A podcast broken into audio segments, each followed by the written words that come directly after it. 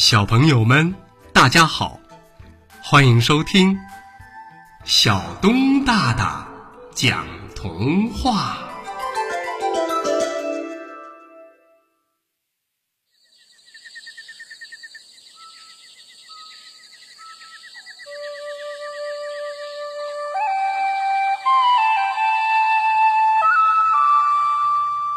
一头蓝象经过我的窗口。一头蓝象经过我窗口的时候，我正在火炉上烤着几个小橘子。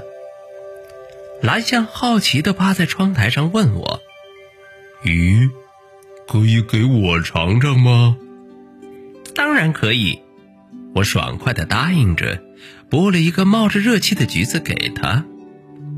蓝象吧唧吧唧地吃完橘子之后，禁不住称赞：“嗯。”烤过之后，味道很不错呢。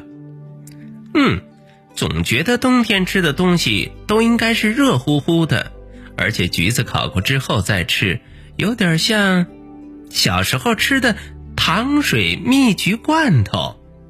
嗯嗯，你说的没错，那可是童年的味道哟。或许我们还可以烤点别的什么来吃，刚好。呵呵，我的口袋里装着一些东西。吃完了烤橘子的蓝象意犹未尽。那也好啊，如果没什么急事儿的话，不如进来一起烤烤火吧。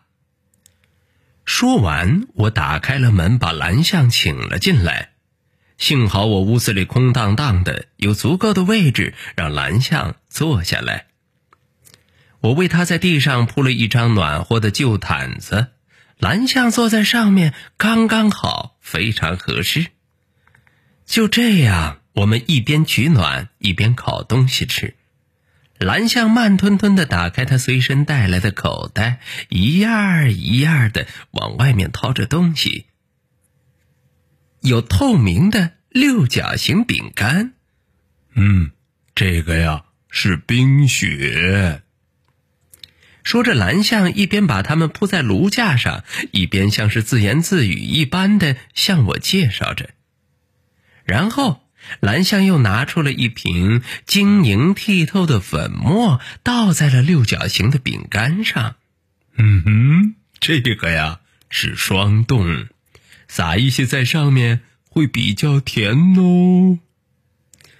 好了，最后再用北风。把火吹旺一点吧。说着，蓝象解开了一只白色的气球，把里面的北风倒在炉火上，炉火一下子哔哔啵啵的窜起了蓝色的火焰，雪花饼干的香味儿一下子就溢满了整个屋子。蓝象小心的拿起了一块，递给了我。嗯，来。趁热吃吧，凉了就不好吃了。冬天呢，就是应该吃点热乎乎的东西。说完，蓝象对我笑了笑，谢谢。我点点头，接过雪花饼干，放进了嘴巴里，咔嚓咔嚓咔嚓，哦。真是酥脆清甜，入口即化，暖暖的顺着食道滑落到了胃里。我们两个吃了一块又一块，每一块的口感都有细微的不同。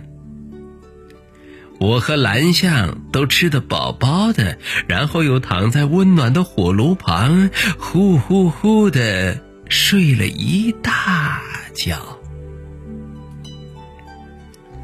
等我们醒来的时候，发现窗外呀，冰雪消融，桃花绽开了花苞。对，是春天来了。看来呀，冬天已经被我们不知不觉的给吃掉了呢。好了，朋友们，童话故事。一头蓝象经过我窗口就为大家播讲到这儿。欢迎下次接着收听小东大大讲童话。